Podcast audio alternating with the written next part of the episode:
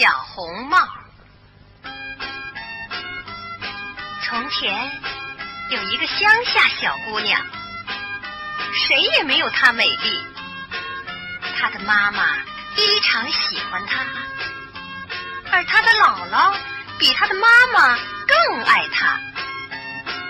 善良的姥姥在她过生日的那天，送给了她一顶小红帽，而这顶小红帽戴在她的头上再合适不过了。于是啊，大家都喊她小红帽。有一天，妈妈做了一些糕点，装了一罐黄油，对她说：“小红帽啊，去看一看姥姥。听说姥姥病了，把这些糕点和黄油送给姥姥。”小红帽立刻就出发了。经过一座树林的时候，他遇见了一条狡猾的大灰狼。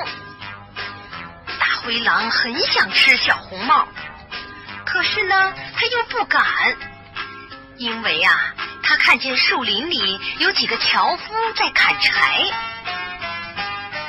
大灰狼就问小红帽：“你上哪儿去呀？”小红帽不知道和大灰狼说话是很危险的，就说：“我去看望我姥姥，带着糕点和一小罐黄油给她，是妈妈要我送给她的。”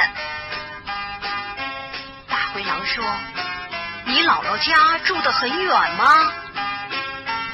小红帽说：“哦，是的，你看，在磨坊的那边，在村中的第一所房子里。”就是我姥姥的家。大灰狼说：“很好，我也要去看望你姥姥。我从这条路走去，你从那条路走去，我们看看到底谁先到。”大灰狼说完，挑了条近路，拼命的奔跑。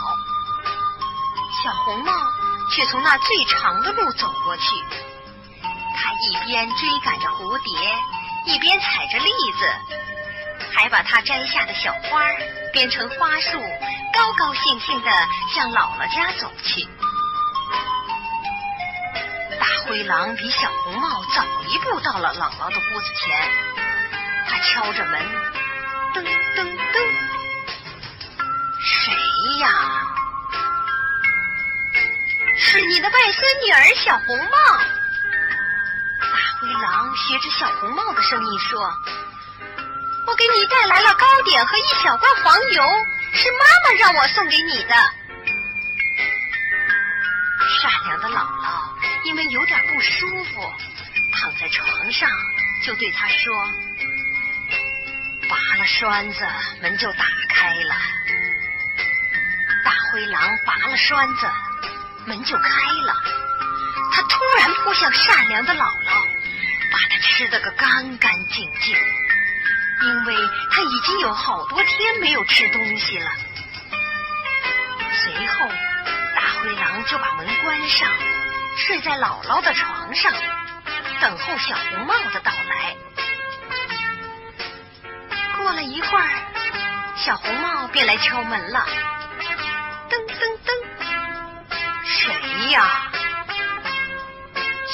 听到了狼的粗大的声音，起初很害怕。不过呢，他以为姥姥伤风了，就回答说：“是你的外孙女儿小红帽，带着糕点和一小罐黄油来看你，是妈妈让我送给你的。”大灰狼把声音压得很低，对他说：“拔了栓子，门就打开了。”小红帽栓子，门就打开了。大灰狼看见小红帽进来，就躲在床上的被子底下，对他说：“把糕点和小罐黄油放在箱子上，来和我一同睡觉吧。”小红帽脱了衣服，爬上床去。他觉得很奇怪，为什么姥姥？脱了衣服是这个样子，就对他说：“姥姥，你的臂膀怎么这么粗啊？”大灰狼装着姥姥的声音说：“我的外孙女儿，这样抱起你来格外方便一些。”姥姥，你的腿怎么也这么粗啊？我的孩子，这样走起路来格外方便一些。姥姥，你的眼睛怎么这么大呀？这样看起你来格外方便一些，我的孩子。姥姥，你的耳朵怎么也这么大呀？我的孩子，这样听起来就格外清楚一些。姥姥，那你的牙齿怎么这么大呀？哦，是这样，这样才可以吃你呀！凶狠的大灰狼说完这句话，就向小红帽扑过去，想把它吃掉。正在这个时候，跑进来几个樵夫，把狼给砍死了。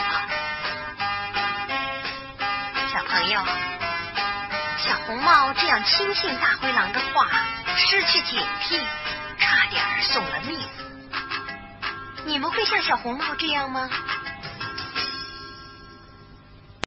更多精彩，欢迎关注《幼儿园里那点事儿》。